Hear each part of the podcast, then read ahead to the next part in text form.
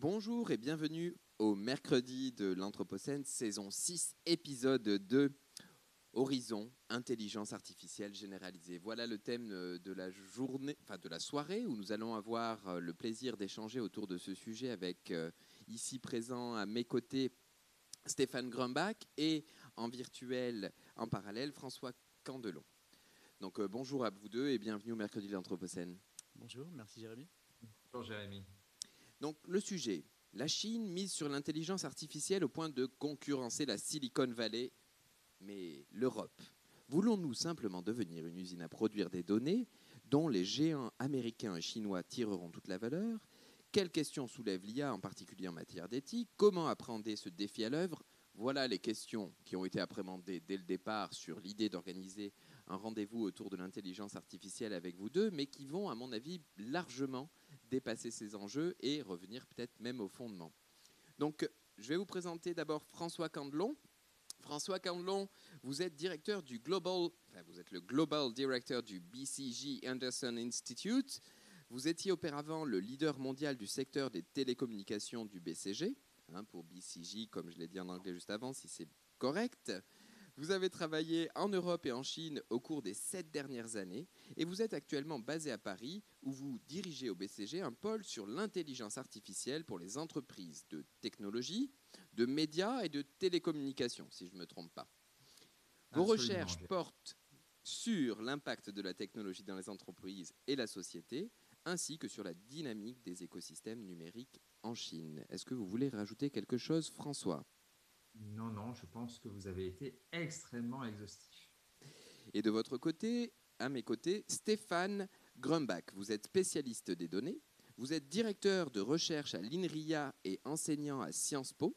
Vos activités de recherche se concentrent sur la question de l'impact de la généralisation de la collecte de données et leur traitement algorithmique autant sur la société, sur les nouveaux équilibres géopolitiques et sur la course à la domination numérique. C'est tout bon? C'est tout bon, merci.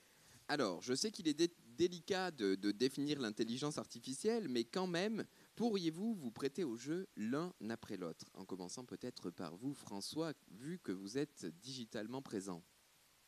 Euh, alors, alors c'est difficile, oui, de, présenter euh, l'intelligence artificielle.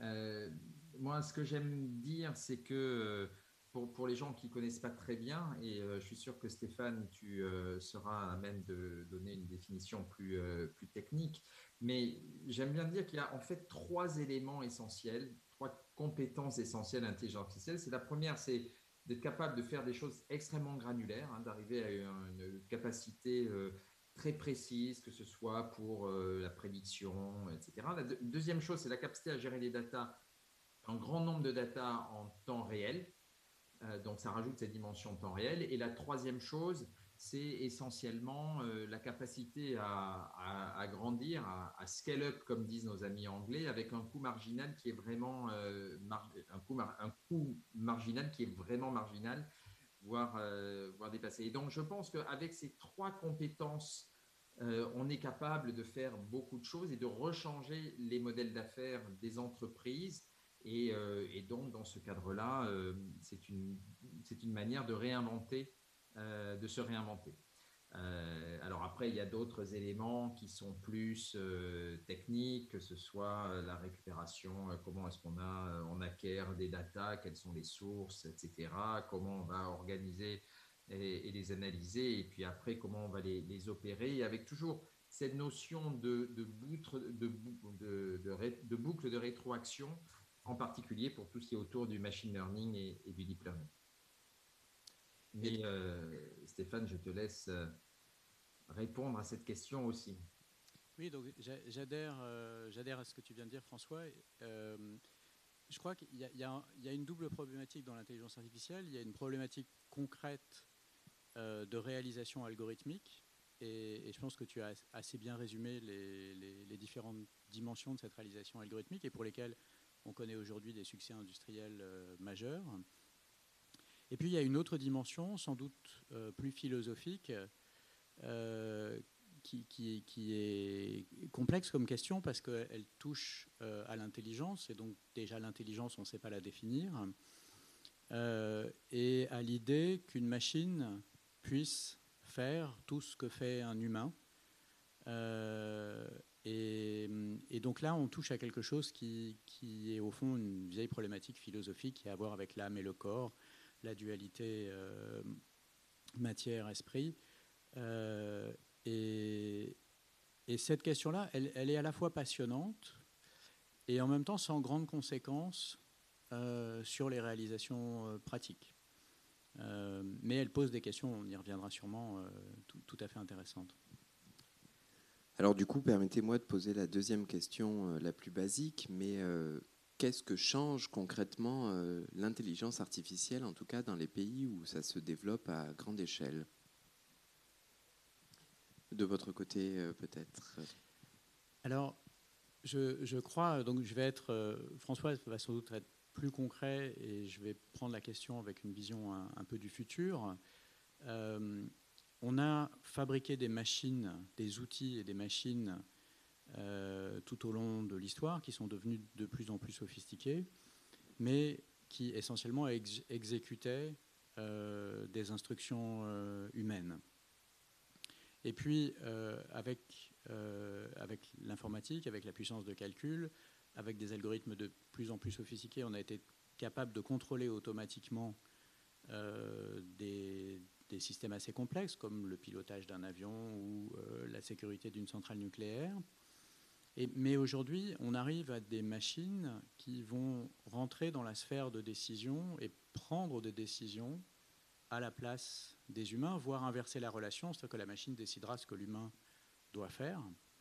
Euh, et donc on voit ces machines euh, de manière assez fortement euh, présente dans le domaine de la justice, par exemple, aux États-Unis en particulier. mais il y a aussi une société de Hong Kong qui a, dans, parmi les membres de son conseil d'administration, une machine qui participe au conseil d'administration et qui a une voix. Euh, donc on, voit de plus en plus de machines, et donc on y reviendra sans doute plus tard, mais c'est dans le domaine militaire que les questions sont les plus sensibles. Et pour vous, euh, qu'est-ce que ça change, on va dire, au, niveau des entreprises et euh, des conseils et finalement de l'accueil de cette nouvelle intelligence artificielle? Est-ce que ça concerne, seulement finalement cette relation homme-machine ou est-ce que ça dépasse ces relations-là?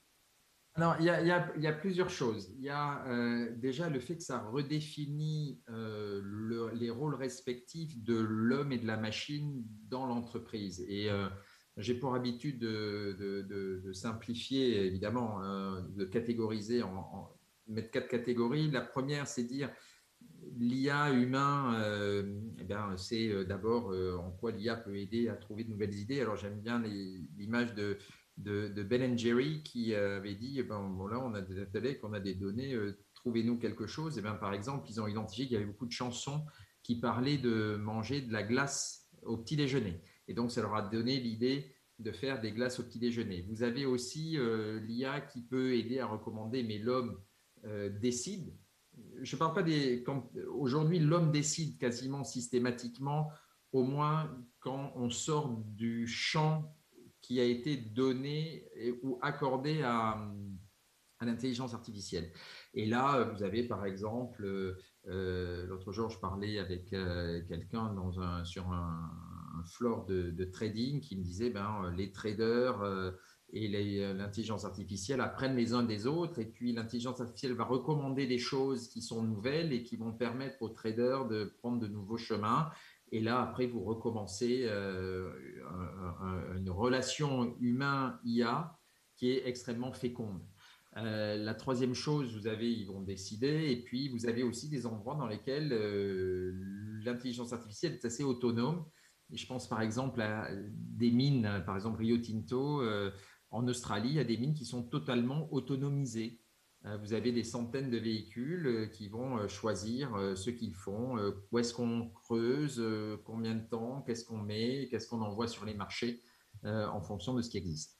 Et, donc, on voit bien que c'est une redéfinition extrêmement complète du modèle opératoire, opératoire des entreprises. Et, ça pose d'ailleurs des questions derrière, mais vous me direz si vous souhaitez qu'on en parle plus tard, c'est comment s'assurer que l'homme conserve quand même suffisamment d'expérience pour pouvoir être capable de continuer à contrôler euh, l'intelligence artificielle euh, dans les années qui viennent, dans les 10-15 ans qui viennent? C'est-à-dire quand on aura peut-être perdu un petit peu euh, cette jonction.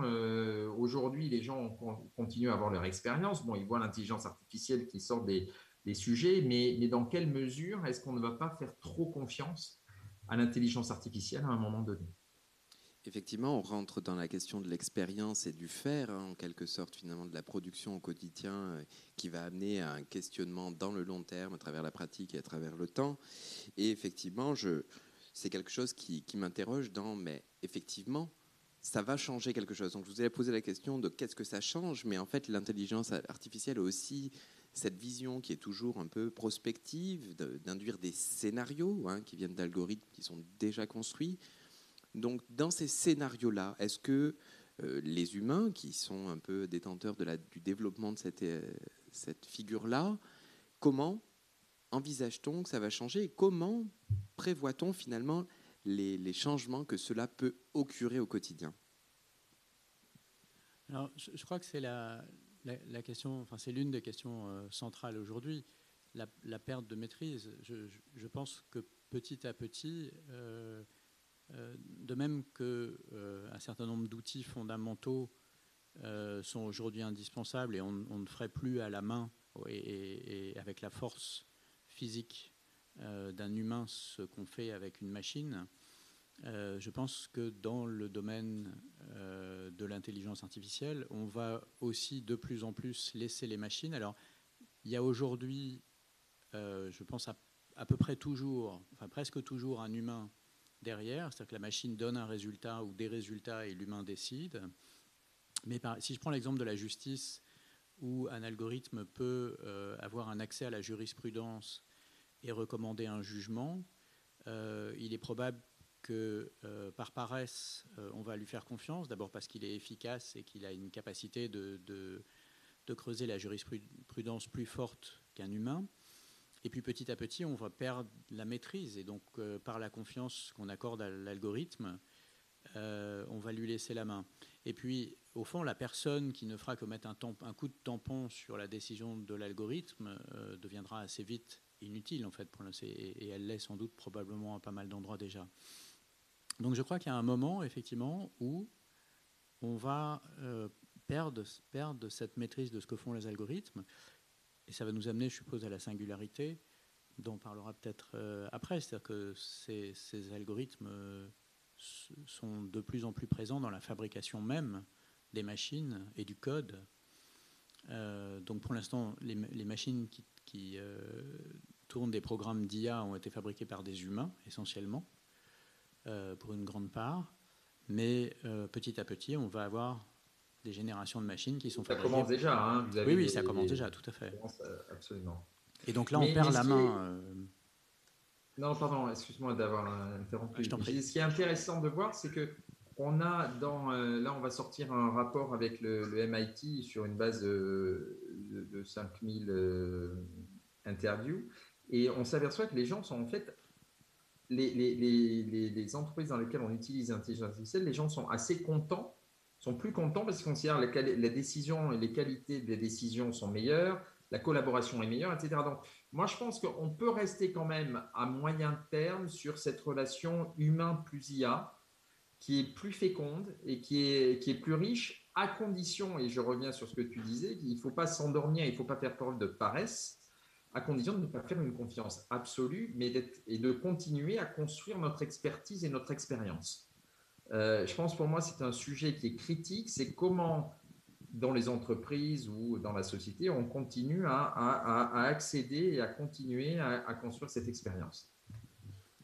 Pour moi, ça pose la question euh, suivante qui, finalement euh, m'interroge avant de rentrer dans des sujets plus anthropocènes et plus en relation avec une, orientation finalement des possibles sur la question de retracer en fait la production euh, du savoir, hein, qui est un élément qui, si on revient sur la production de savoir de l'intelligence, ou comment on, arrive à essayer de, tracer ça déjà dans notre propre production de savoir ou de compréhension finalement d'un phénomène, qui potentiellement, euh, comme vous l'évoquez, François, en termes d'expérience, quand on, quand on va faire une erreur ou quand on a un doute, on a la capacité de le voir ou du moins d'avoir un espèce de ressenti. Mais comment cette, cette traçabilité, hein, comment retracer finalement ces, les, les, espaces des possibles, les erreurs dans des systèmes aussi complexes que les algorithmes et euh, l'intelligence artificielle? Est-ce que ça fait partie des réflexions? Euh, oui, incontestablement, il y a énormément de, décisions euh, prises par des algorithmes qui ont été critiqués dans, la sphère sociale, en particulier à cause des biais des algorithmes. Les algorithmes apprenant à partir d'un corpus qui est lui-même biaisé reproduisent ces biais. Euh, je, je, pense que c'est un sujet a, enfin, qui n'est pas si compliqué que ça. Et de toute façon, la société et les organes de décision de la société sont eux-mêmes complètement biaisés et n'ont pas conscience de biais ou, trouvent leurs biais euh, tout à fait normaux. Euh, donc je, je, ne crois pas que le problème du biais des algorithmes soit... Il est important pour l'instant, mais à mon avis, n'est pas très important sur le long terme. Ça, il est facile à, à résoudre. Je, je suis assez d'accord sur ce que tu dis sur les biais. Il y a une autre question qui est celle de la de la capacité à expliquer ce qui s'est passé et où là il y a en fait un compromis à casser qui est en fait parce que plus on explique, moins on est juste. Euh, et ce qui peut paraître paradoxal, mais, mais donc on est, on est là-dedans et typiquement vous avez la, la FDA pour les, pour, les, pour, les, pour les médicaments qui dit bon ben ok, il y a un moment où on arrête. Euh, si on est arrivé à un niveau et qu'on a pu faire nos essais cliniques là-dessus, euh, ben tant pis, euh, on va pas plus loin. Ce qui, d'une certaine manière, empêche l'intelligence artificielle d'offrir son potentiel, vraiment son potentiel total. Et, et, je pense que ça va être d'ailleurs une question que l'on va avoir dans pas mal de réglementations, qui est à quel moment est-ce qu'on arrête l'intelligence artificielle pour notre confort, ou, euh, et je ne dis pas que c'est mal, hein, au contraire, mais et de l'autre côté, en sachant que c'est une technologie qui pourrait être euh, encore plus utile. Et, c'est là où il va falloir trouver le juste curseur pour éviter de surréglementer et ne pas sous-réglementer non plus. Effectivement, c'est une question qui, qui, pour moi, nous amène à, à, s'interroger finalement sur... Euh, effectivement, en tant qu'utilisateur ou qu'être humain, on va dire fragile ou feignant ou euh, fatigué de, tâches inintéressantes, effectivement, l'intelligence artificielle ou les outils, depuis toujours, en fait, qui vont faciliter euh, ce qui est une tâche fastidieuse, hein, comme par exemple si je devais analyser 3 650 000 images de cœur pour vérifier en fait la, véracité d'un cancer du cœur, disons, mais effectivement, cette tâche-là, si une machine pouvait le faire, effectivement, je, dirais tout de suite oui. Mais euh, malgré tout, c'est vrai que c'est des orientations qu'on peut imaginer, hein, qui, vont se produire et qui, se produisent dans, différents cas, hein, jusqu'à l'administration, hein, qui ne rêve pas à l'heure d'aujourd'hui de ne plus avoir de tâches administratives à, faire pour son quotidien et que finalement les, résultats soient déjà là. Merci d'avoir envoyé ma lettre à l'URSSAF, d'avoir géré mon problème ici à droite à gauche. Vous avez plus de temps pour, pour aller euh, faire votre jardinage. Mais la question, c'est euh, finalement l'orientation qu'on va donner à l'intelligence artificielle. Et une orientation qui, à l'heure d'aujourd'hui, avec les enjeux euh, complexes, disons, de, notre sujet de recherche qu'est l'Anthropocène, où est-ce que l'intelligence artificielle peut-elle jouer un rôle sur la, finalement sur tous ces systèmes complexes que euh, qu'on a abordé et que peut-être un cerveau n'arriverait pas à prendre comme décision, hein, comme vous le disiez très bien dans le cas d'un avion, mais dans des systèmes où on va dire complètement euh, systémiques et au niveau, on va dire, global. Est-ce qu'on peut imaginer ce fantasme-là, à un moment ou un autre, euh, que l'intelligence artificielle joue un rôle, si elle ne le fait pas déjà? Oui, je pense, je pense que c'est là aussi une question euh, fondamentale. si on retourne au XVIIIe siècle, une personne cultivée peut embrasser presque toute la connaissance. Euh, et puis, euh, le savoir se développe très fortement au XIXe siècle, au XXe siècle, euh, et la connaissance se cloisonne dans des disciplines, des sous-disciplines, des sous-sous-disciplines, au point que un humain, finalement, aujourd'hui, un chercheur est spécialiste d'une microdiscipline. Et on voit, donc il y a un certain nombre d'études aujourd'hui sur le ralentissement de la productivité des chercheurs euh, dans, pas mal de domaines, comme si, euh, au fond, ce qui était facile a été découvert par les humains. Et donc il y, a deux choses. Il y a à la fois le cerveau humain, la capacité d'un cerveau humain, et puis la capacité des humains à s'organiser en, en, collectivité, en société, en institution, euh, et à collectivement euh, soit faire avancer la connaissance, soit développer euh, des, produits complexes. Et, peut-être qu'on est à un moment de l'histoire où on arrive au bout, ou du moins à un certain essoufflement de ces capacités humaines. Et la machine rentre à ce moment-là précisément pour permettre une, une poursuite de l'avancée du savoir ou de la complexification des organisations, et, donc une coopération entre les humains, leurs organisations et des machines qui vont contribuer à euh, l'avancée des connaissances. Donc je crois, pour moi, il y, a, un clair lien entre la complexité du monde et tu vas revenir, j'imagine, là-dessus sur la, la, question de l'Anthropocène, mais la complexité du monde augmente et euh, les humains sont obligés de faire face à, cette complexité et donc à s'organiser pour y faire face. Et je crois que la machine intelligente, la machine autonome, euh, et cette coopération entre des humains et des machines va être un vecteur essentiel dans la capacité à faire face à la montée de la complexité. Et, je pense que tu as, raison, et c'est cette capacité à justement travailler sur les, ou valoriser les, les, les, caractéristiques, les forces des uns et des autres. Euh, les machines sont euh, beaucoup plus capables que nous de gérer des grandes masses de données, mais en revanche, notre capacité à gérer l'ambiguïté est beaucoup plus forte.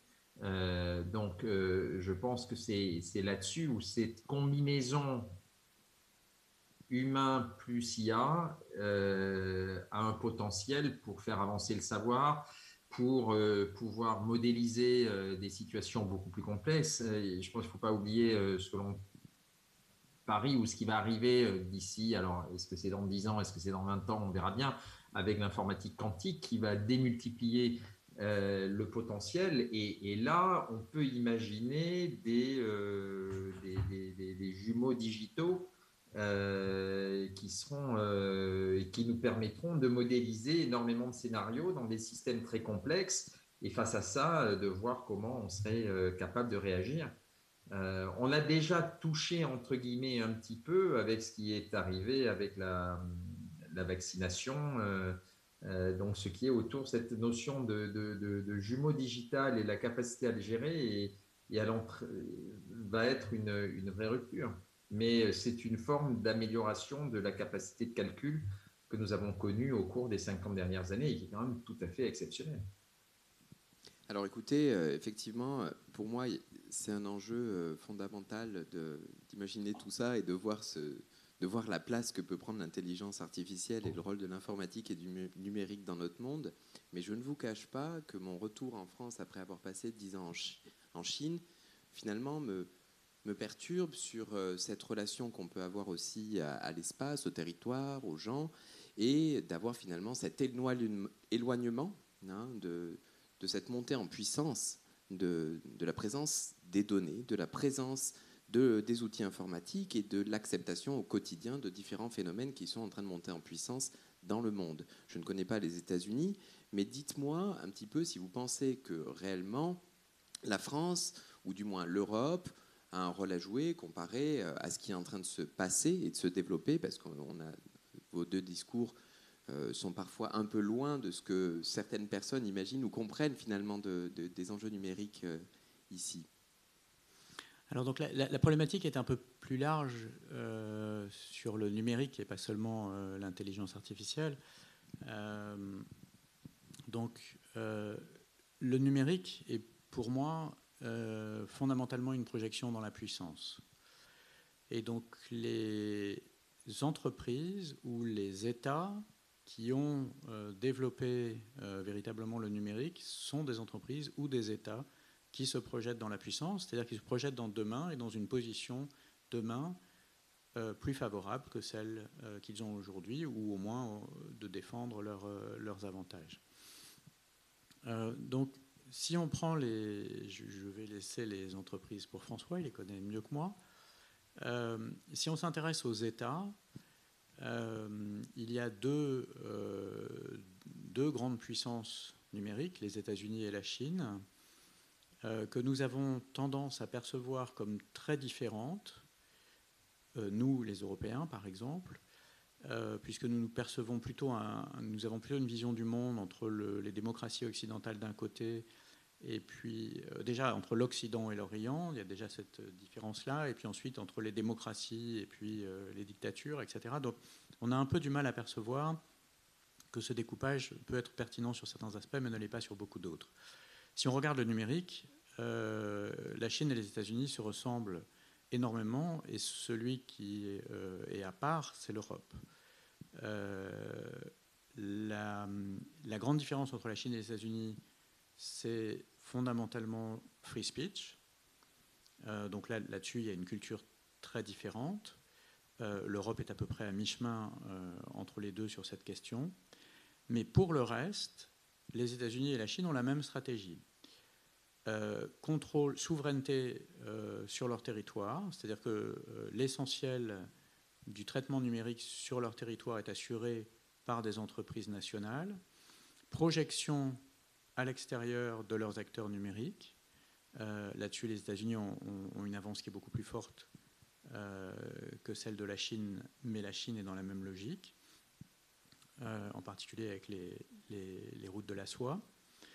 Et puis, coopération entre le gouvernement, l'administration publique et les entreprises pour des services dans l'intérêt de la nation. Alors, c'est plus développé en Chine qu'aux États-Unis les États-Unis ont, un système euh, sécuritaire qui a, dès, le début, euh, coopéré avec les grandes plateformes. Donc pour, la, sécurité nationale, qui évidemment était un enjeu puisque l'essentiel de cette industrie date d'après le 11 septembre 2001. Euh, donc la lutte contre le terrorisme a, bénéficié d'un soutien très important de l'administration. Et en Chine, la perspective est plus large. Elle inclut de nombreux domaines de l'administration publique. L'Europe ne dispose d'aucune entreprise et dans une dépendance à 100% euh, ou à 99,9% euh, d'industrie euh, étrangère et, et, a une capacité normative et se distingue par sa capacité normative. Mais donc on n'est pas du tout dans la même perspective. L'effet de Bruxelles, le Brussels Effect on, l'appelle. Mais alors, juste peut-être deux, trois points. Moi, je suis tout à fait d'accord avec toi et je pense qu'il faut, euh, s'il faut garder un certain niveau de vis-à-vis de, la Chine, euh, être sur ses gardes vis-à-vis de la Chine, je pense qu'il faut l'être aussi vis-à-vis des États-Unis. Euh, si, je ne sais pas si vous avez lu le dernier rapport du comité présidé par Eric Schmidt justement sur ces sujets-là. Eh vous remplacez National Security par US Hegemony ça marche parfaitement. Enfin, il n'y a pas un endroit où ça marche pas. Euh, mais euh, je pense, pour revenir sur, euh, sur ta question aussi, sur votre question, pardon, où on peut peut-être se tutoyer, Jérémy. Si vous le souhaitez, si vous le souhaitez, n'hésitez pas. L'IA est source d'inégalités majeures. Inégalité entre les individus, il, au travers de l'accès justement à l'ensemble de ces services et à cet homme un petit peu augmenté, hein, je ne suis pas dans la science-fiction, mais de fait, euh, l'homme est augmenté, inégalité entre les entreprises, celles qui les auront, et euh, si vous voulez, euh, j'utilise moi souvent une image un petit peu guerrière, qui est de dire, en fait, l'IA pour les entreprises, c'est comme les tanks, les véhicules blindés avant la Deuxième Guerre mondiale. Vous avez euh, la France qui a choisi euh, de mettre ses tanks dans des régiments d'infanterie, et c'est bien parce que ça a amélioré euh, la capacité de ces régiments. Puis vous avez l'Allemagne qui, lui, fait des régiments de chars et qui invente la Blitzkrieg. eh bien, on est un petit peu au niveau de l'IA sur la même manière. Vous avez celles qui vont prendre une approche douce, qui vont pas le mettre, ou alors qui vont. Euh, et là, c'est l'armée polonaise, on va dire. Puis vous avez l'armée française, mais à la fin, celles qui auront véritablement mis l'IA au cœur de leur modèle opérationnel et de leur euh, modèle d'affaires, elles vont avoir un avantage concurrentiel très fort. Et je pense qu'on est au cours des cinq années qui viennent à ce, à ce tournant. Et puis euh, aussi entre les pays, euh, j'avais l'autre jour, j'étais un panel avec aux, Nations Unies et il y avait un intervenant, un panéliste qui était, qui était russe qui disait en fait il faut, mais c'est peut-être un sujet qu'on touchera plus tard, il ne faut pas penser à, l'intelligence artificielle comme une general purpose technology. Il faut penser comme une arme, nucléaire et c'est même peut-être plus grave que l'arme nucléaire, parce que les armes nucléaires, ben, en fait, ont dépensé beaucoup de millions euh, pour euh, stocker euh, des, ogives. Mais heureusement, grâce à la théorie de la dissuasion, on ne les a pas utilisées. Mais là, en fait, on s'aperçoit que l'IA, et c'est le côté sombre, hein, c'est quand digital devient cyber, euh, cyber que, que, on rentre dans le côté sombre et là ben, ça peut avoir un impact sur euh, les élections, euh, sur les rumeurs, sur ça peut vraiment aussi changer notre vie. Donc je pense que l'IA est source d'inégalité et c'est pour ça que au-delà même de l'Europe qui est totalement en retard, hein, l'IA, l'Europe aujourd'hui c'est l'équivalent de la Chine vis-à-vis -vis de la deuxième révolution industrielle au milieu du 19e siècle, c'est-à-dire une euh, une bureaucratie euh, satisfaite d'elle-même qui ne regarde pas ce qui se passe à l'extérieur, qui passe à côté de cette révolution et qui, en 40 ans, euh, devient, devient totalement obsolète. en tout cas, c'est mon, mon diagnostic. Donc voilà un petit peu quelques points. un diagnostic sympathique. Fort, positif. Là, je voulais mettre un côté un peu sympa. Quoi. Oui, et c'est réussi. Merci beaucoup. Et du coup. je souhaiterais euh, du coup en profiter pour euh, rebondir sur les enjeux de l'Anthropocène euh, d'une manière générale. Et est-ce que finalement, derrière le développement de l'intelligence artificielle, on peut envisager des développements qui sortiraient de ces biais-là C'est-à-dire que la question de l'Anthropocène ou des questions fondamentales, est-ce qu'il y a vraiment des groupes de recherche, des groupes fondamentaux qui travaillent sur ces questions de l'intelligence artificielle qui savent finalement, parce que là on vient de parler de deux champs euh, forts, qui est finalement l'endroit où se produisent les données, les espaces de pouvoir et les différences culturelles dans lesquelles elles sont inscrites. Mais ensuite, c'est-à-dire que effectivement, hein, on sait bien que l'intelligence artificielle va devoir aussi euh, affronter, pour utiliser des termes un peu guerriers comme vous l'utilisez, finalement, ces éléments forts que sont les différences culturelles que portent les différents espaces et finalement leur domaine d'acceptation, d'application, hein, rien que la relation homme-machine, si on revient à la question de départ, est complètement différente d'un pays à l'autre. Hein, donc, effectivement, développer des pôles d'intelligence artificielle à l'heure d'aujourd'hui, même si un pays est en retard, peut-être, est-ce qu'il y a une vision un peu plus, on va dire, globale, qui serait dans, un, dans une vision un peu plus euh, plurielle de, de ces enjeux-là? Alors, en disant global et pluriel, tu utilises des mots qui sont de nature très différente parce que je pense que des régulations, il va y en avoir un paquet. Le monde se fragmente. Donc l'idée d'une régulation unique, d'une intelligence artificielle où tout le monde partage les mêmes perspectives parce qu'on réussit à dépasser des aspects culturels d'un côté ou les souhaits de domination de l'autre, là on est euh, dans le rêve absolu. Euh, je pense qu'on va voir beaucoup plus. C'est surtout en réaction à votre, à votre dernière phrase, je me suis dit, amenons un peu de rêve euh, au-delà de, cette conversation. et du coup, je, je, vous lance, François. Non, non, mais je pense qu'il faut au contraire essayer de se, réveiller et, de sortir du rêve parce qu'il euh, il faut se rendre compte des enjeux qui sont des enjeux extrêmement complexes et qui sont des enjeux majeurs, majeurs pour nos sociétés. Euh, et comme je le disais, en étant euh, sur nos gardes vis-à-vis des uns et des autres, en aidant l'Afrique à se développer, euh, ou les pays émergents, et, trouvant les, moyens de justement les aider à embrasser cette évolution. Parce que sinon, on va rester, on va se satisfaire d'avoir notre nouveau cadre européen qui dit ce qui est inacceptable, qui dit ce qui est très, ce à quoi il faut faire très attention, mais qui, in fine, sera obsolète. Et, mon point n'est pas du tout de dire qu'il ne faut pas de régulation et que notre mode de vie à l'européenne sera dépassé par ce qui est. Mais la Chine ou autre. Mais en revanche, il faut se, mettre, se mettre au boulot pour trouver une réponse qui soit une réponse collective euh, et c'est là où, euh, malheureusement, quand on dit l'Europe, l'Europe est une chimère. Elle n'existe absolument pas euh, du point de vue d'intelligence artificielle, même si Thierry Breton essaie de s'en occuper avec son portefeuille qui est tellement large qu'il doit pouvoir y consacrer 20% de son temps. Et il le, il le consacre très bien d'ailleurs. De votre côté, Stéphane Grumbach Moi, je vais être rabat-joie. Euh, il faut. Euh, bon, d'abord, euh, la question de l'Europe est assez facile. Il suffit de lire les productions de la Commission européenne, qui sont dans un jargon absolument.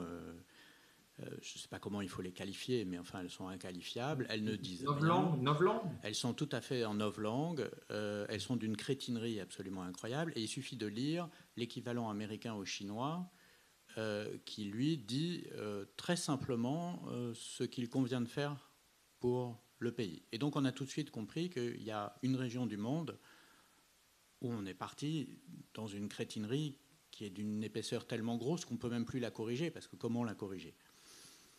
Alors, je vais rebondir aussi sur le. Bon, moi, je, je, crois qu'on est dans une époque qui se prépare à la guerre.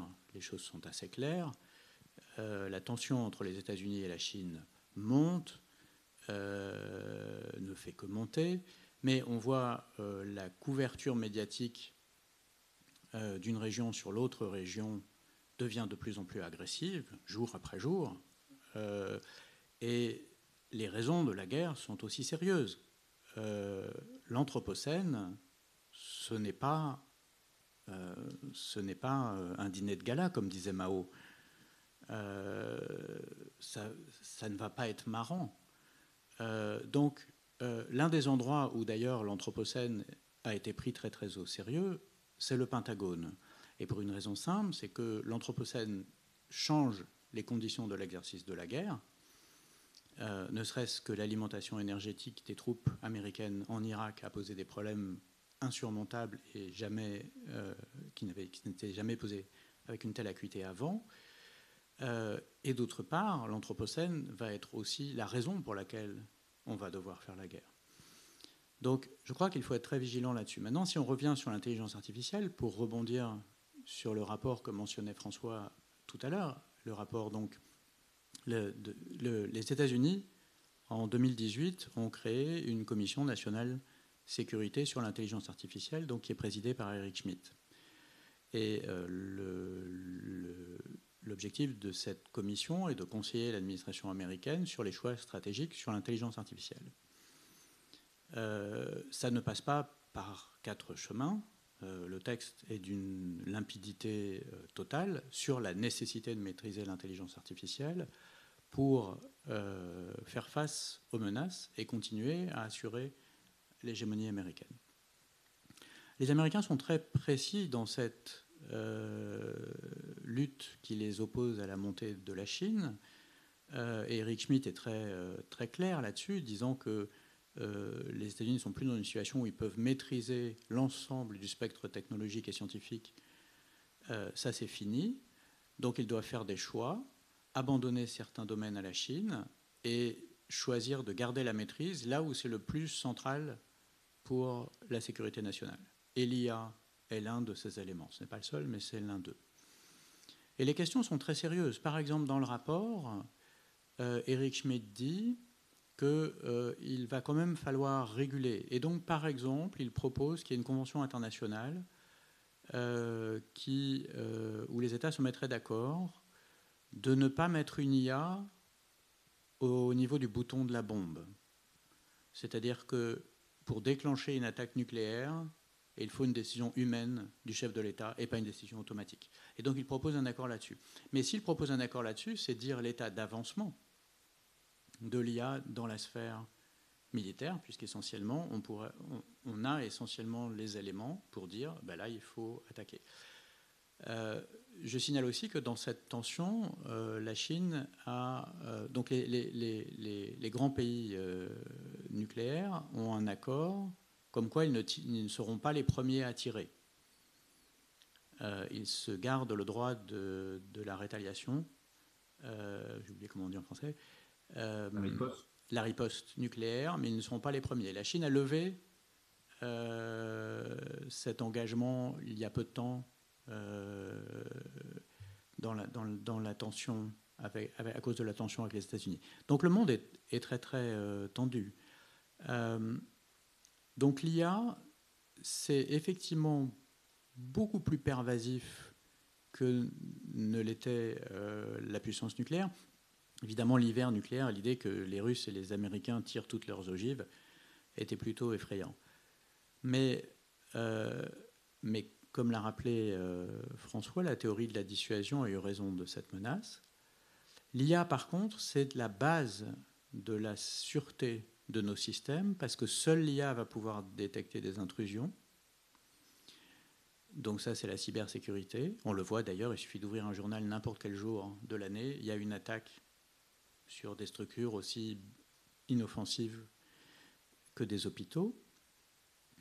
Euh, et par ailleurs, l'IA est la seule force capable d'intrusion dans le système adverse également, puisque pour se faire, passer inaperçu, seule une intelligence artificielle va être capable de passer inaperçu. Donc c'est vraiment le, nerf de la guerre, mais donc d'une guerre totale où on attaque tout, n'importe quoi, l'ordinateur de M. Dupont, comme un hôpital, comme une administration publique, comme la sûreté nucléaire, comme l'espace aérien, comme etc. etc. Donc ce n'est pas, je, pense qu'il y a dans ce domaine, euh, tant aux États-Unis qu'en Chine, qu'en Russie, que dans quelques autres pays, une vraie conscience de l'enjeu. Et puis à côté, euh, un, discours bisounours virant à la crétinerie.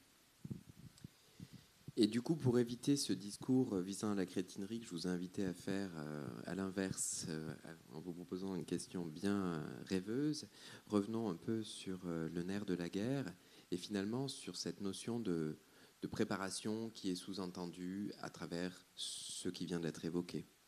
Hein, parce que effectivement, on parle de la relation entre différents pays, on parle d'outils de guerre, on parle de, de préparation, mais comment finalement, en tant que euh, personnes qui vont réfléchir à l'intelligence artificielle, peuvent-ils envisager l'évolution, euh, en quelque sorte, des transformations euh, humaines qui vont être sous-jacentes à ces décisions-là, hein, sans parler de, finalement de l'arme, c'est-à-dire d'imaginer finalement la transition sociale qui, sociétale hein, qui va être sous-entendue par l'application de l'intelligence artificielle.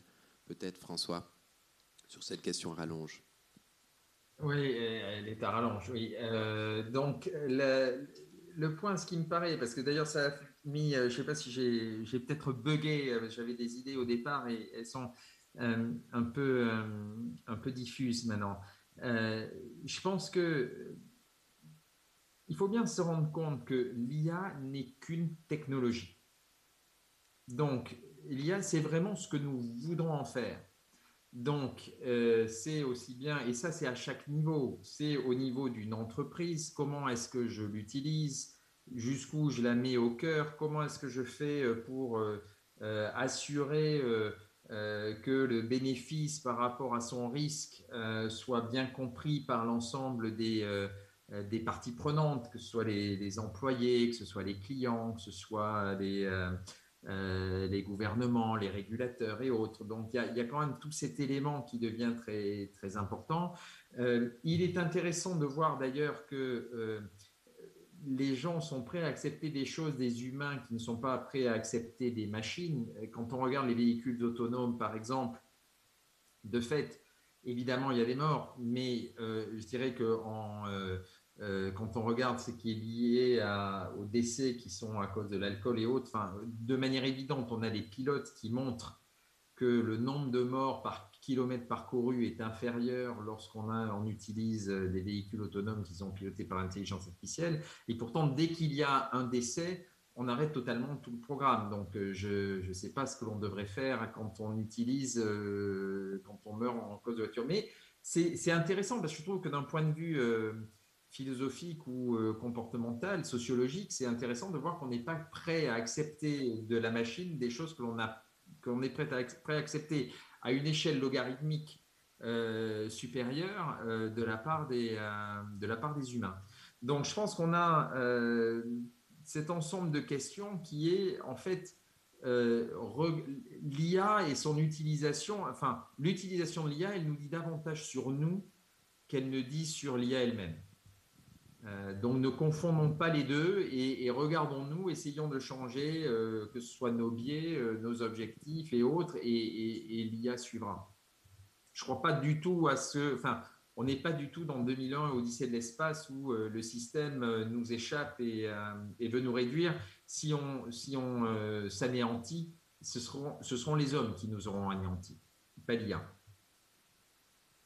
Et ça, pour nous, sur la question de l'Anthropocène, en tout cas, c'est un, un, véritable enjeu d'imaginer que nous travaillons sur l'impact des activités humaines, si bien que qui sont telles qu'on ait une crise de, de l'habitabilité et qui, en quoi ça bouleverse notre conception, euh, notre conception du monde. Donc je crois qu'on ne va pas tarder à, approcher au dernier. Juste, juste, un point par rapport à ça, et c'est là où vraiment aller, parce que pour, sur l'habitabilité, euh, sur l'IA, euh, je vois aide à...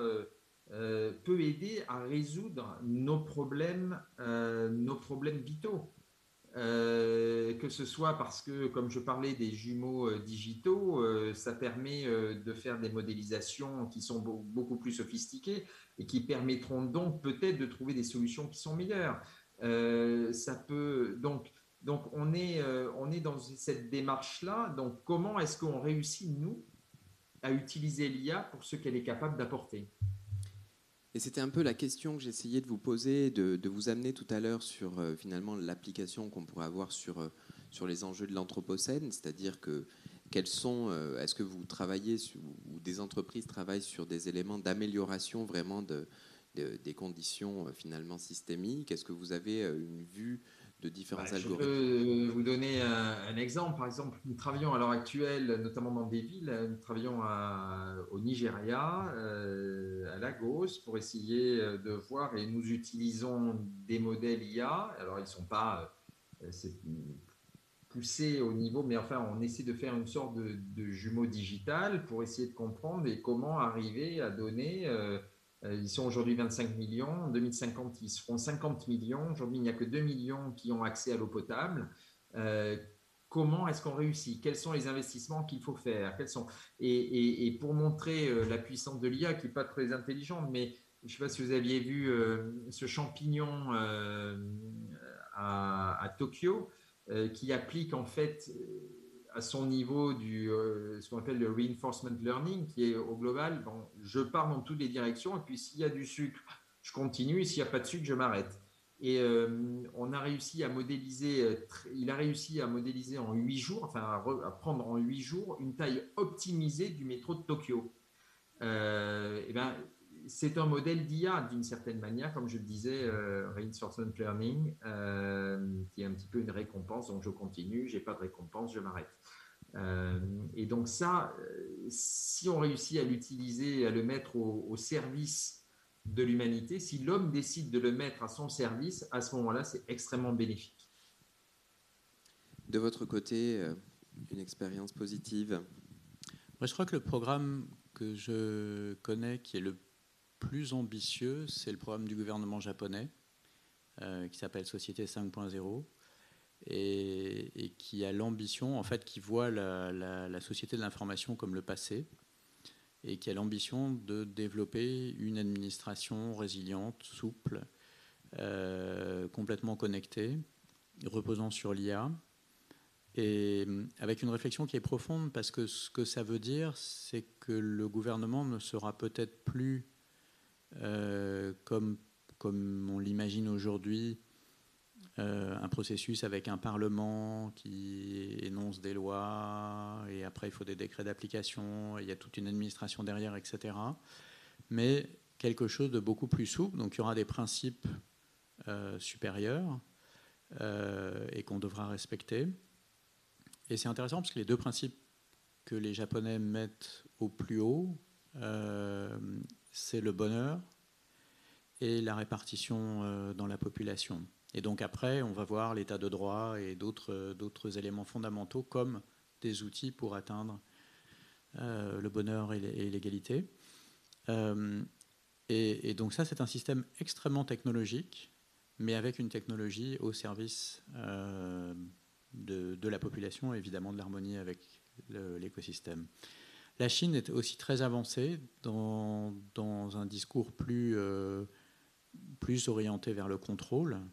Euh, mais la société japonaise est une société qui, d'une certaine manière, s'auto-contrôle, n'a pas vraiment besoin de contrôle. D'ailleurs, pour le Covid, il n'y a pas eu, euh, beaucoup d'actions du gouvernement. mais je pense que c'est les deux pays qui ont le plus d'avance, enfin, du moins dans ceux que je connais, dans, une ambition de gouvernance par le numérique et l'IA euh, extrêmement invasive et avec des objectifs qui sont, qui sont politiques, qui ne sont pas euh, juste l'optimisation. En tout cas, moi, ce qui me paraît fondamental et peut-être la, question que, que j'aimerais vous poser un petit peu à la fin, c'est finalement la, la capacité de, de l'IA finalement de réagir dans un temps qui peut être le temps de l'urgence et qui peut être à des échelles vraiment plurielles. Est-ce que vous pourriez nous dire un, peu plus? Parce que je pense que c'est un des éléments vraiment euh, fondamentalement intéressants, hein, surtout à la question de l'urgence écologique, euh, l'urgence climatique, l'urgence de la montée des eaux, etc.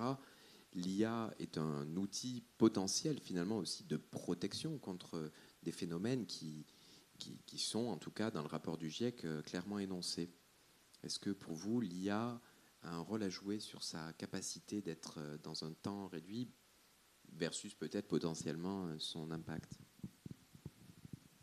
L'IA, absolument. Enfin, je pense que la question ne se pose pas, mais encore une fois, ça n'empêchera pas les gilets jaunes d'être, de bloquer les, les ronds-points. Donc, je pense qu'il y, y, a un moment où l'IA est une technologie, c'est un outil, Bon, et donc, euh, oui, elle permet de modéliser, elle permet d'identifier des bonnes solutions, elle peut permettre d'accélérer l'innovation euh, dont on a besoin pour euh, capturer le CO2. Donc, super, mais il, il n'empêche que malgré tout, il faut que ce soit accepté par la société. Et, ça, ce n'est pas l'IA qui va le faire. Alors, on n'est pas dans. on s'appelle les, les, les ah, Dans, Matrix, tu pensais ou... Non, non, non, non, je pensais à. Euh, parce que ça m'a fait penser quand tu lis le, japonais. Euh, euh, bon, peu importe. L'autre bouquin, pas 1984, mais l'autre, où il y a les ABCD, des. des non, ben, je retrouverai. Qui est critique. Je ne sais pas pourquoi je. Donc, euh, donc, euh, donc, euh, c'est encore, nous réussirons à sauver la planète. Le, meilleur, le meilleur des mondes. le meilleur des mondes. voilà, le meilleur des mondes. Le meilleur des mondes. Oui, il y a les, les alphas, les bêtas. Les alphas, les bêtas et, et, les batteries d'enfants, les batteries mmh. nourrissons. Mmh. Et d'ailleurs, le bonheur est l'objectif. Mmh, tout à fait. Le bonheur est l'objectif. Donc, quand tu parlais du Japon, je pensais au meilleur des mondes.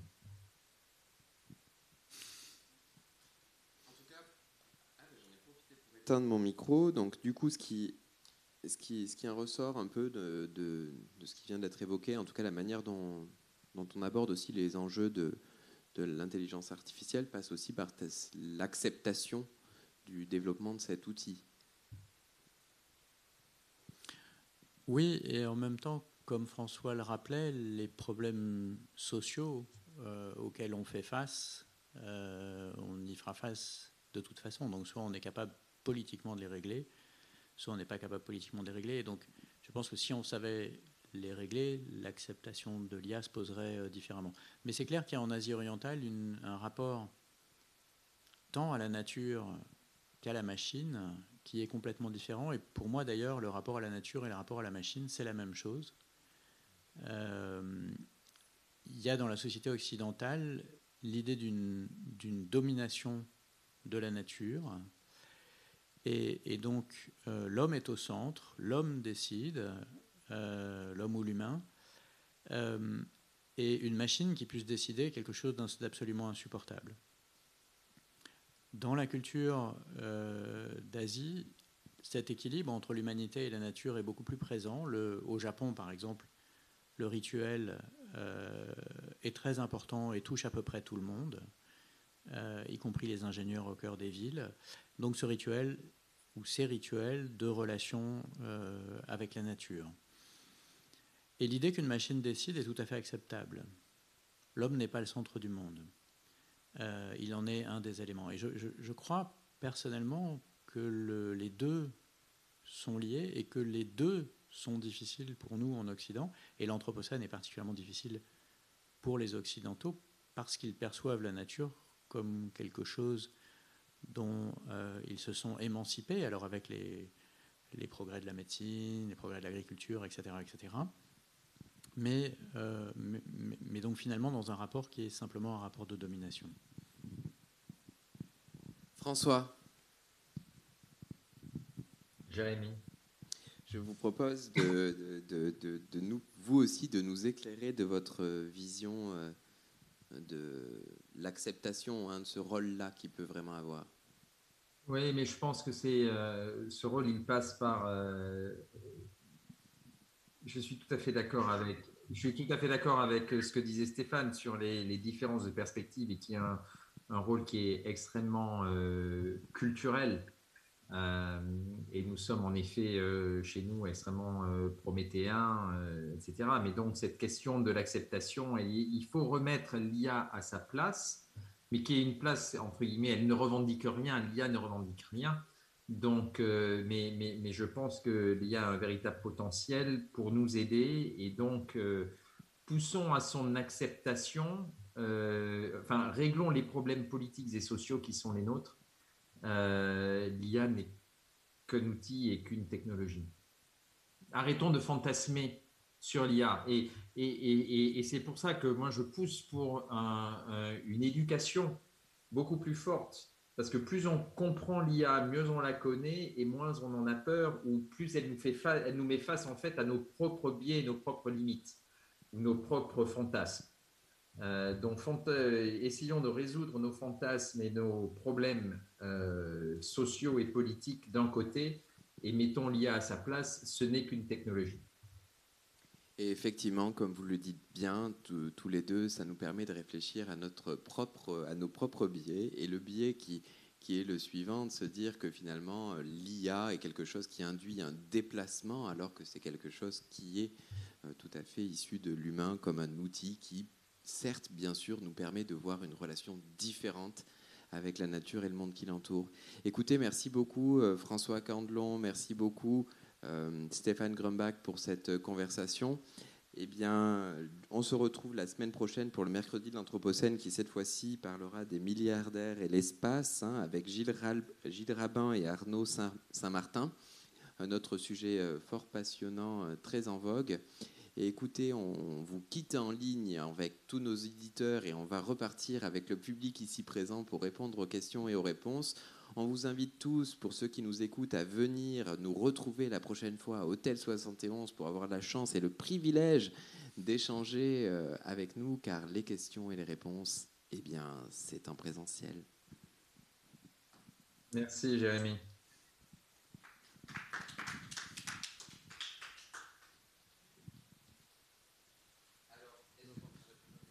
On a peut-être plus besoin de micro. Tu nous entends sans les micros du coup euh, Super bien, super bien.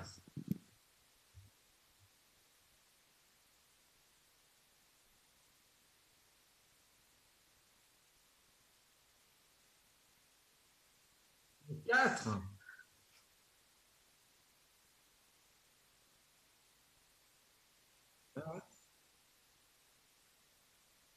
Non, non, mais c'est pour ça, il y a un problème de, tous les avatars.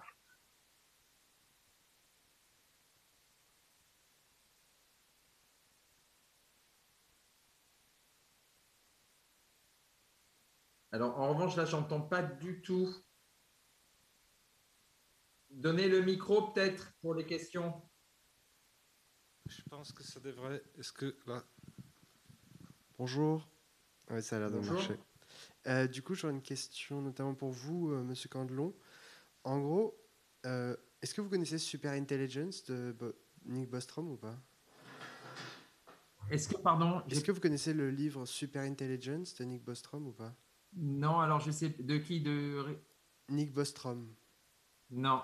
Non, ok. Euh, parce que du coup. Non, je connais celle, je connais bien Singularité de Ray Kurzweil, mais pas Super Intelligente. Donc dites-moi. D'accord. Donc en gros, j'imagine que c'est la même idée. Donc euh, c'est difficile à résumer rapidement, mais l'idée est assez simple. C'est genre euh, ce qui a permis aux humains de gagner le contrôle sur l'environnement, c'est leur intelligence probablement. Et ce qui a permis, en gros, euh, on, est la proof de, on est la of concept qu'il existe des, niveaux d'intelligence comme les nôtres. Et euh, du coup, euh, sachant que 90%, enfin l'estimation médiane des top 500 chercheurs en IA mondiaux de développement d'intelligence aux capacités générales de niveau humain, c'est ce siècle-ci, et que conditionnellement à, ça, bah, du coup, il y a un certain nombre de problèmes qui se posent. enfin, en gros, Qu'est-ce qui vous fait penser que c'est qu'une technologie et qu'il n'y a pas les risques Enfin. Est-ce qu'il n'y a pas des risques qu'elle nous dépasse Ouais, ben, c'est exactement ça. C'est possible. Alors moi, j'ai plusieurs autres. Il y a d'autres théories qui disent, euh, en fait, si on regarde, on a commencé par les cellules, puis on a fait, il y a eu des microbiens, et puis ensuite il y a eu des organes, et puis ensuite il y a eu des animaux. Et bien peut-être que la prochaine étape, c'est euh, la mise en réseau, euh, un mélange machine et euh, plusieurs humains pour créer une super intelligence. Je pense que je serai quand même, je, pense que je serai mort quand ça arrivera. Alors, je veux dire que c'est à courte vue, hein, parce que vous serez encore en vie, mais je, enfin, on a encore, il y a du temps. je pense qu'il y a du temps et, et je pense qu'il y a encore une fois, nous avons, ce sont des technologies. Je pense que l'IA générale, ça n'est pas pour demain. Euh, donc, euh, commençons déjà à utiliser cette technologie pour ce qu'elle peut nous apporter, en ayant conscience de nos limites euh, pour pouvoir l'utiliser pour le bien plutôt que pour le moins bien.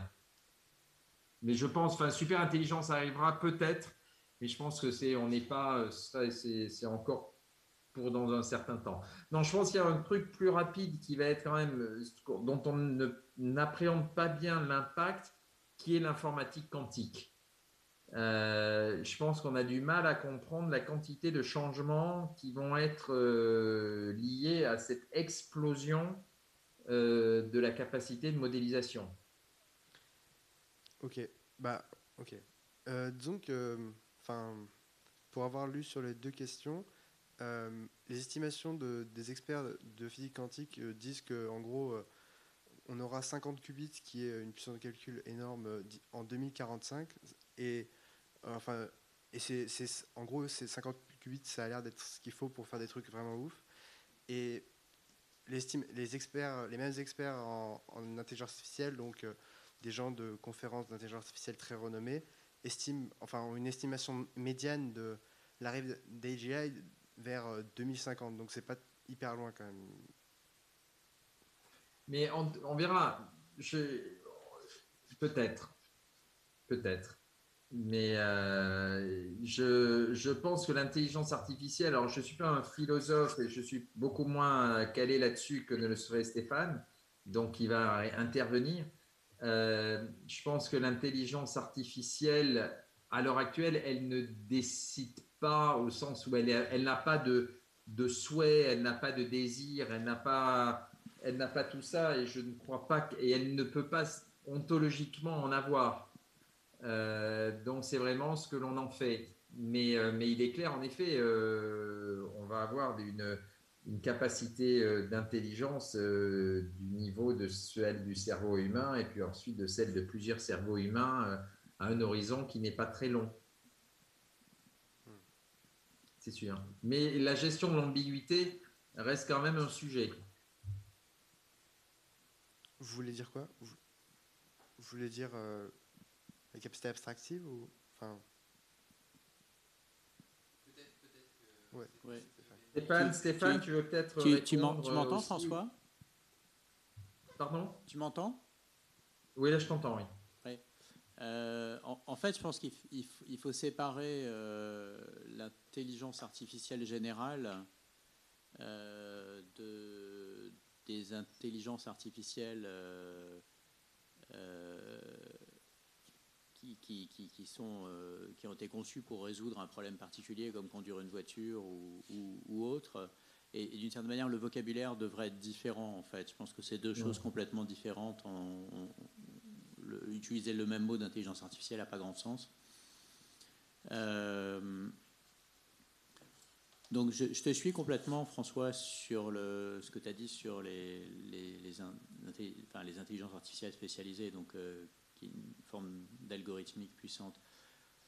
Euh, sur le- l'explosion de la capacité de calcul, j'avoue que moi, j'ai pas de euh, j'ai- pas d'intuition, si ce n'est qu'on pourrait imaginer des formes d'intelligence euh, très fortes euh, et qui seraient capables de prendre des décisions. Et, dans des contextes où les, dystopies de la littérature semblent pas très éloignées. C'est-à-dire que déjà aujourd'hui, les armées vont se doter de robots tueurs qui vont donc c'est des intelligences euh, euh, spécialisées dans un domaine, mais simplement les robots vont être à l'origine de la décision de tuer, euh, et non pas simplement des, objets télécommandés par des humains. Euh, et donc après, on, est quand même plus très loin de se demander, enfin, de, penser que toutes les dystopies de la littérature et du cinéma euh, fond pas très éloignées ou pourraient ne pas être très éloignées. Et donc il y a, eu, il y a quelques années, euh, 2015 si je me souviens bien, cette lettre, cet appel signé par euh, Stephen Hawking, Bill Gates, Elon Musk, etc., appelant à stopper tous les travaux sur l'intelligence artificielle générale, de peur effectivement qu'elle euh, qu'elle, euh, se retourne contre les humains et que la vie des humains devienne un cauchemar. Euh, D'autant plus que on ne peut pas vraiment débrancher, c'est-à-dire que euh, on pourrait s'imaginer qu'on peut débrancher nos ordinateurs, mais c'est pas le cas en fait, parce que la, la population humaine dépend de la technosphère qui est complètement contrôlée par des machines, euh, des ordinateurs et qui échangent euh, de la donnée. Si on débranche la technosphère, la population humaine tombe à, à 100 millions d'habitants ou quelque chose comme ça. Donc elle, tomberait, euh, elle tomberait radicalement si, euh, on devait débrancher assez brutalement tout, ce qui concerne la production énergétique, agricole, etc. Euh, donc, on saura, donc on ne pourra pas débrancher les, machines et ce qui se passe dans 2001, c'est- ça ne, ça ne sauve pas le, ça ne sauve pas les humains à bord du vaisseau, mais ils arrivent quand même à débrancher la machine. Et donc ça, ça ne sera pas possible sur Terre, très probablement. Donc je ne sais pas, moi j'ai une vision effectivement d'une possible dystopie euh, sérieuse autour de, cette, euh, de, de la capacité de calcul. Maintenant, je pense qu'il faut vraiment séparer les deux concepts. quoi. Mm, absolument. Sur la séparation, enfin, ce qui est étonnant, c'est que, par exemple, OpenAI et DeepMind, qui sont les plus gros labos qui s'intéressent à l'intelligence artificielle générale, c'est quand même eux qui, de plus en plus, créent des modèles qui ensuite ont des applications dans le réel. Donc, euh, GPT-3, par exemple, c'est le, le gros language model énorme.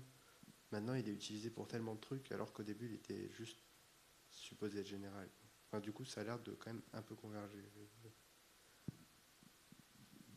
Moi, ce qui m'intrigue un peu, alors du coup, je vais vous poser encore une question un peu plus en mode on n'est pas à la radio, mais ce qui m'intrigue autour de, de- de la question de l'intelligence artificielle et de son déploiement, finalement, c'est euh, c'est surtout sur les espaces où il n'y a aucune création de données en fait qui sont euh, finalement retraçables par, euh, par des machines. C'est-à-dire qu'à l'heure d'aujourd'hui, tant que ça rentre pas finalement dans un système qui va être euh, capté à un moment ou un autre par une intelligence artificielle, il y a encore énormément d'éléments, en tout cas, que, qui sont euh, le sens ou propre à des technologies ou à des éléments qu'en tout cas, il n'y a aucune donnée.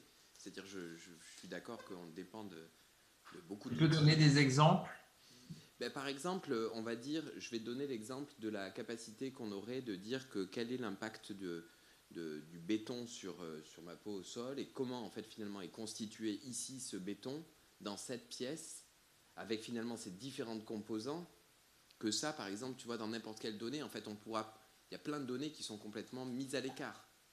Que ce soit de la matérialité, de la physicalité, des éléments de sensibilité, tu vois quelque chose qui...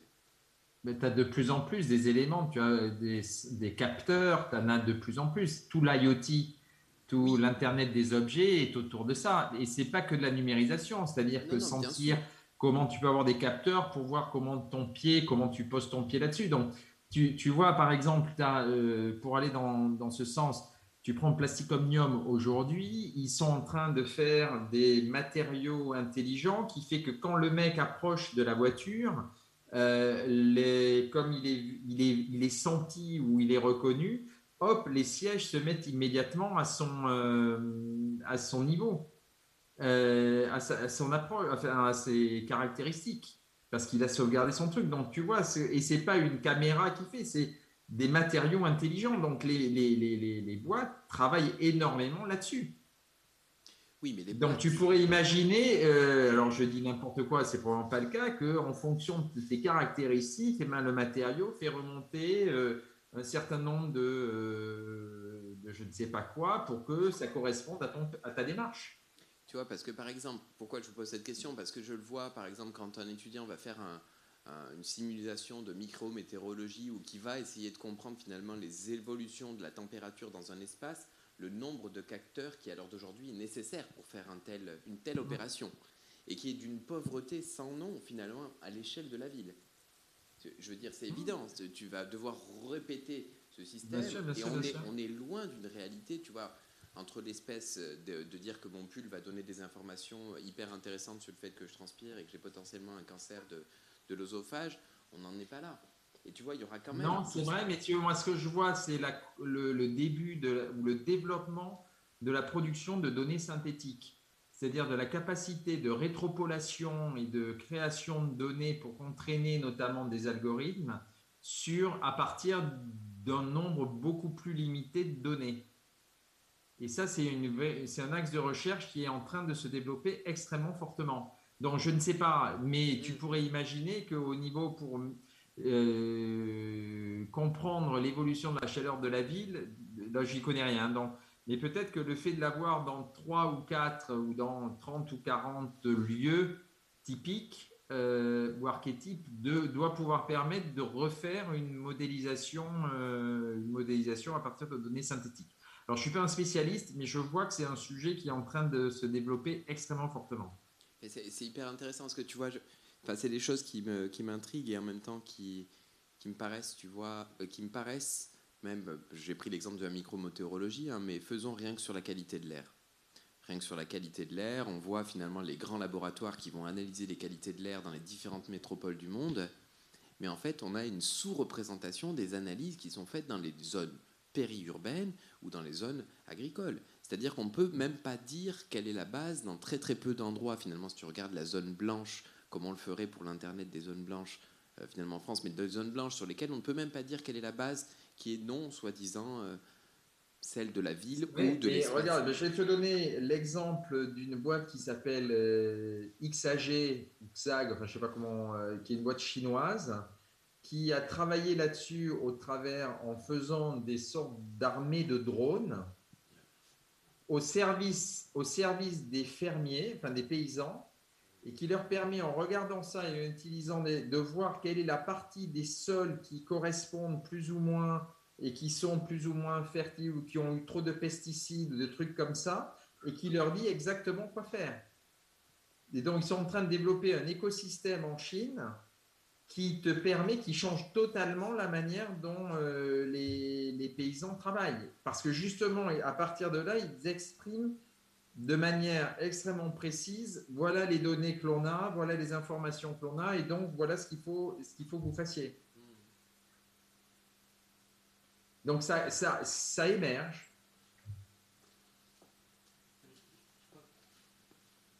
Moi, je suis sur l'IA la, la, euh, spécialisée. Hein, je crois qu'on trouve le meilleur et le pire. Effectivement, il y a, il y a tout, dans, dans l'IoT, il y a tout un tas de trucs complètement débiles. Et donc, il y a des entreprises qui vivent d'installer cette débilité. Et, et beaucoup d'entreprises se revendiquent de l'intelligence artificielle parce que le mot est vendeur, comme le mot européen. ben ça permet d'augmenter tes multiples. Donc, euh, Exactement. Il y a, il y a 20 ans, il y a 20 ans n'importe quelle boîte mettait européen sur. Euh, n'importe quelle boîte française mettait européen sur son nom et, et c'est le même phénomène. Ça, ça va faire un flop.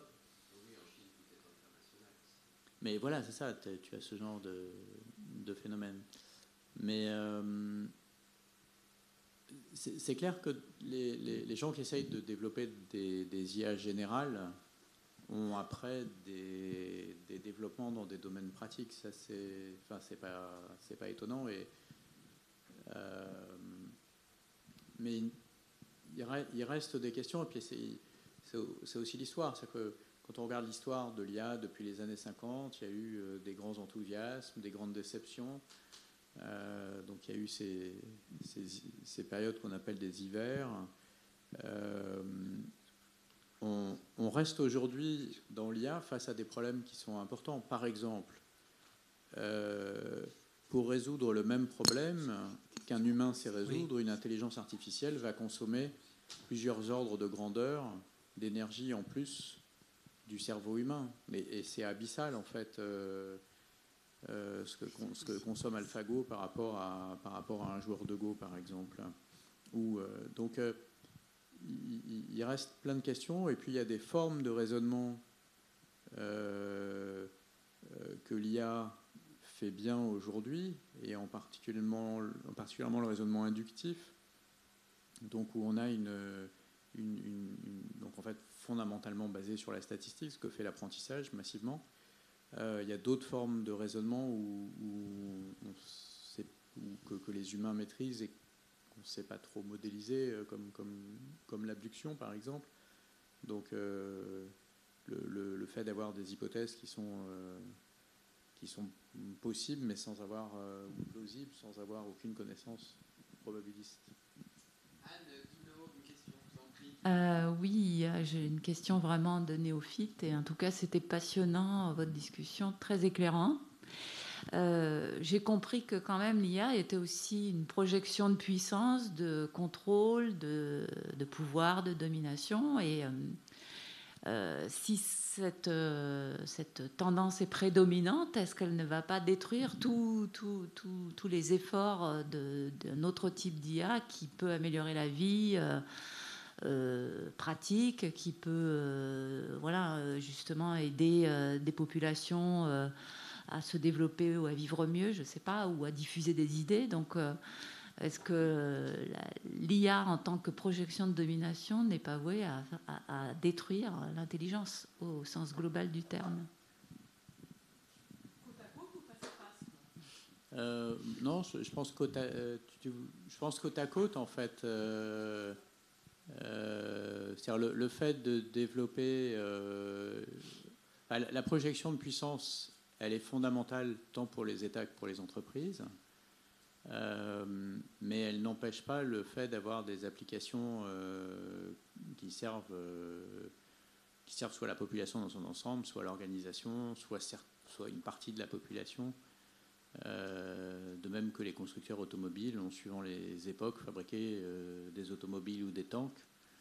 Euh, et de même que la, bombe a permis après de produire de l'électricité d'origine nucléaire. On peut la juger comme on veut, mais, disons qu'il c'est une technologie duale, donc elle peut servir à fabriquer une bombe atomique ou à produire de l'énergie. Euh, donc, donc je, pense, je pense que c'est pareil sur l'IA, on va trouver les deux. sauf que vous dites que même si c'est encore un peu dystopique, elle peut se substituer dans la décision à, l'humain. Elle pourrait prendre la décision à la place de l'humain. Donc quelque part, elle ne serait plus simplement un outil, elle serait vraiment euh, une force agissante. Oui, pour moi, c'est pas du tout dystopique. Ah d'accord. Euh, oui, oui c'est pas dystopique, mais c'est pas un outil comme euh, une arme classique ou autre. Tout à fait. C'est pas mm. un outil, euh, puis c'est un, un, compagnon d'une certaine manière. euh, c'est une force qui est capable de décider de choses qui sont des choses intellectuelles, qui, ne sont pas une transformation matérielle, mais euh, dire mm. il faut faire ça ou il faut faire ça comme ça, ou, et effectivement intervenir dans un, dans un processus de décision. On pourrait imaginer par exemple, je ne sais pas, que le, le protocole d'évacuation d'une ville après l'explosion d'une centrale nucléaire ou je ne sais pas quelle autre catastrophe soit complètement géré par une IA. Mm et pas par des hommes, simplement parce que c'est plus rapide, etc., etc. Et euh, ça serait majeur parce qu'il y a des gens qui mourraient, il y a d'autres qui seraient sauvés, donc il y aurait quand même des décisions qui seraient, euh, euh, comme sur le Titanic, un peu controversées. Mais donc moi je vois pas le, fait qu'une enfin, le fait que des machines prennent des décisions avec les humains ou parfois sans les humains je ne pense pas que ce soit dystopique, et ça, je pense que ça va venir de plus en plus. Ne serait-ce que cette polémique qu'a mentionné François du véhicule autonome qui euh, va décider de cracher en tuant une ou trois personnes, par exemple. Euh, donc ça choque le fait qu'on soit obligé d'écrire un algo qui va dire qu'il bah, vaut mieux tuer une personne que trois personnes si on a le choix entre ces deux options. Mais fondamentalement, c'est ce que nous, euh, ce que nous on va faire, essentiellement. mais finalement,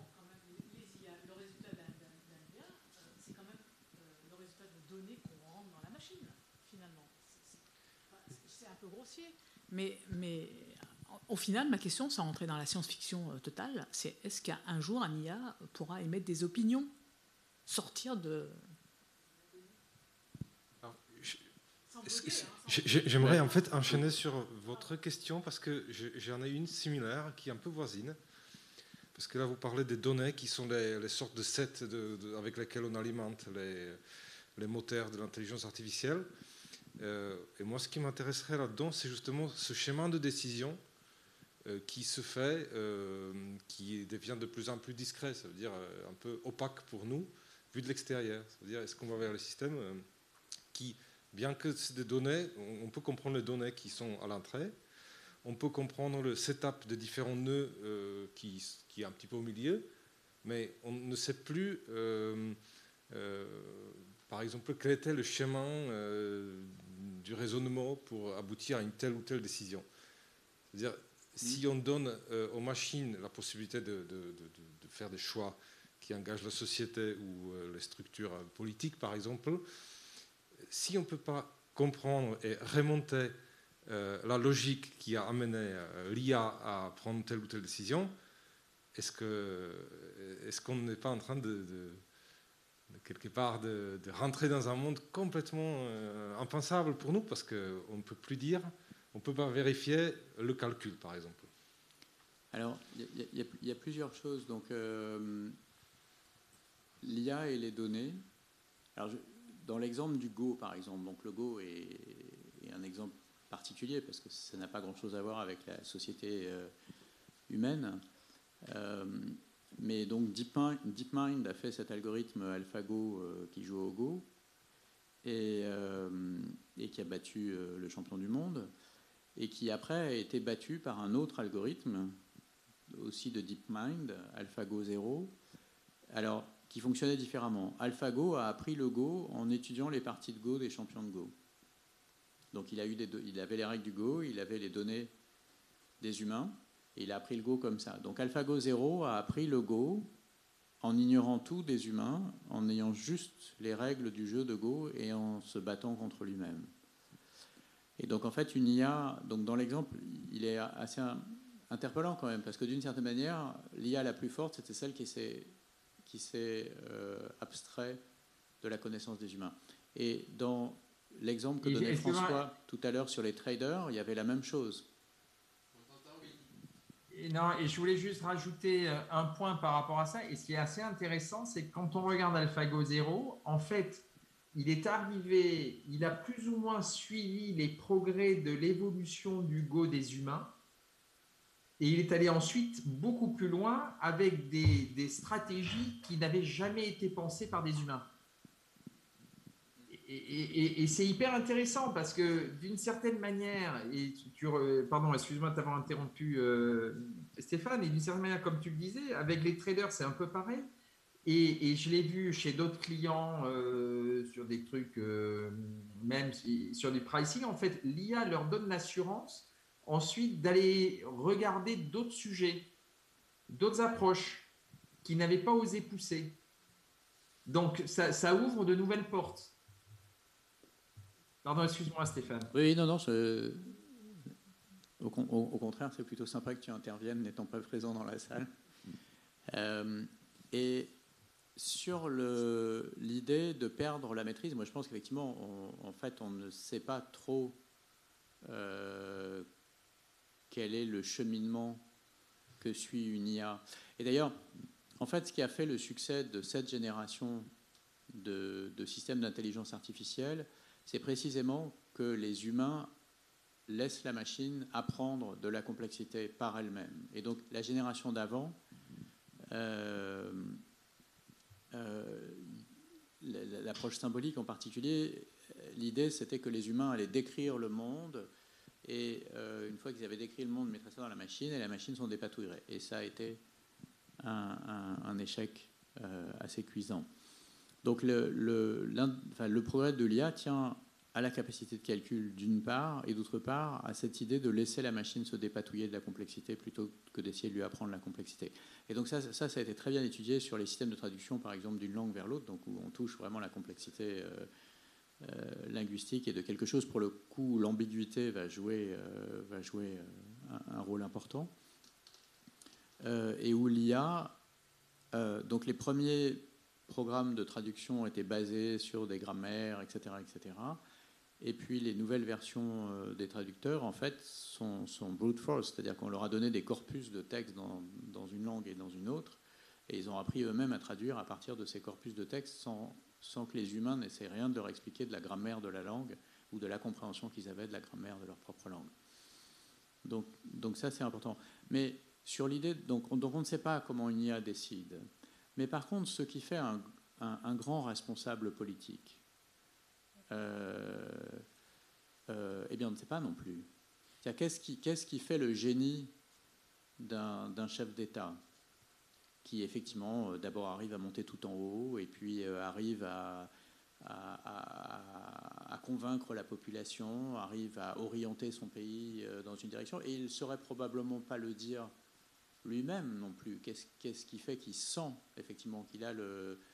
a, et, donc c'est vrai pour beaucoup de professions où les gens euh, même quand j'interrogeais ma grand-mère sur des recettes de cuisine, elle me disait Mais tu mets les proportions qui vont bien, ça se voit tout de suite. Euh, j'ai aucune idée si c'est une cuillère, deux cuillères. Euh, et, elle était incapable de le mettre en mots. Donc, donc je pense qu'il y a beaucoup de gens aussi qui, dans leur propre processus d'intuition et d'action, ne peuvent pas exactement justifier quel est le raisonnement qui suivent. Ils ont. Ah, en même temps, il y a une démonstration qui est peut-être euh, implicite, enfin peut-être caché du côté du, politique, de l'homme politique. On peut lui poser des questions, on peut rentrer en conversation et on peut éclairer, on peut chercher euh, une suite d'arguments, on peut, on peut les réfuter en fait. C'est cette question de réfutation. Imaginons qu'on euh, conçoive un système extrêmement pertinent sur des, sujets et puis il nous propose une solution. On dit mais en fait pour par exemple, évacuer une ville euh, après la catastrophe, euh, il faut détruire toutes les voitures rouges. Alors qu'il arrive à une solution qui nous paraît complètement absurde, mais euh, en fait, par une suite de modélisations très différentes, bah, on pourrait se dire, bah, tiens, en fait, bizarrement, il peut y avoir un effet papillon qui, joue, et s'il ne peut pas nous en faire la démonstration, on se retrouve devant le, choix un peu soit accepter que c'est une intelligence qu'on ne peut pas comprendre. Mais c'est pour ça qu'aujourd'hui, malgré tout, euh, au moins à un niveau, euh, on, définit en fait le champ de jeu de ce qui est acceptable et donc la zone dans laquelle l'IA peut ne pas expliquer. Mhm. Et quand ça sort de là, à ce moment-là, il y a des systèmes des escalation processes euh, qui, qui, font que ben, à l'humain de dire ok j'y vais ou j'y vais pas. Euh, je donne un exemple qui est euh, assez, assez rigolo. au début de la pandémie, il y a le, les systèmes d'un IA d'un distributeur en Angleterre qui se sont arrêtés et qui pensaient qu'il y avait une guerre qui était déclenchée, enfin il y avait un truc parce que les gens n'achetaient que des chemises et n'achetaient plus de jupes et de pantalons. Euh, bon, eh ben, le truc, il a tout bloqué, il a tout arrêté en me disant il y a quelque chose, j'ai été, il y a eu un, euh, j'ai subi une attaque parce que ce qu'ils disent n'est pas possible. Bon, et donc, euh, voilà, donc, euh, et, et- et donc, mais, mais, mais c'est pour ça que l'humain est encore utile. Euh, Ah ben, justement, c'est- il y a peut-être une. et, mais mais c'est pour ça que aussi, on a, et nous, je vois euh, dans le cadre des, des missions que l'on fait, on définit systématiquement le, on définit le, le champ de jeu. Et on dit à l'intérieur, hop, l'IA fait ce qu'elle veut.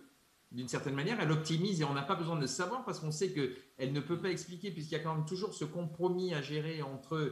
euh, euh, Excusez-moi, je le dis en anglais parce que je, je fais tout ça en anglais, euh, malheureusement. C'est vraiment le, le compromis entre euh, explainability et accuracy. Il existe. Plus j'explique, moins je suis, moins je suis juste. Euh, bon. Pardon? Mais on s'en rend compte d'ailleurs. Mais mais c'est peut-être ce que je suis d'ailleurs en train de faire. J'essaie d'expliquer, mais je suis moins juste.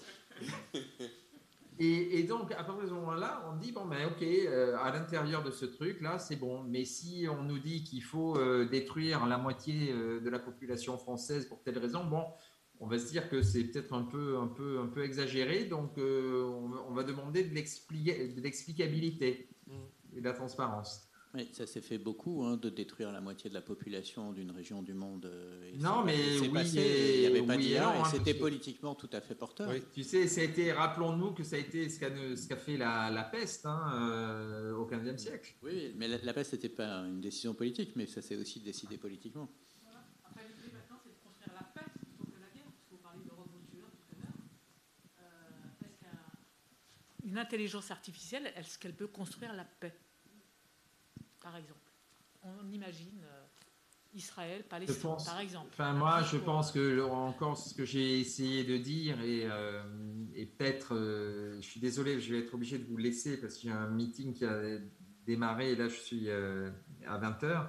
Et c'est l'intelligence artificielle, elle ne va ni créer la guerre, ni créer la paix. L'intelligence artificielle étroite, enfin spécialisée, ce n'est qu'une technologie. Ça n'est que ça. Donc, elle fera ni la paix ni la guerre. On lui fera faire la paix ou on lui fera faire la guerre, mais c'est pas elle qui la fera. C'est nous qui décidons.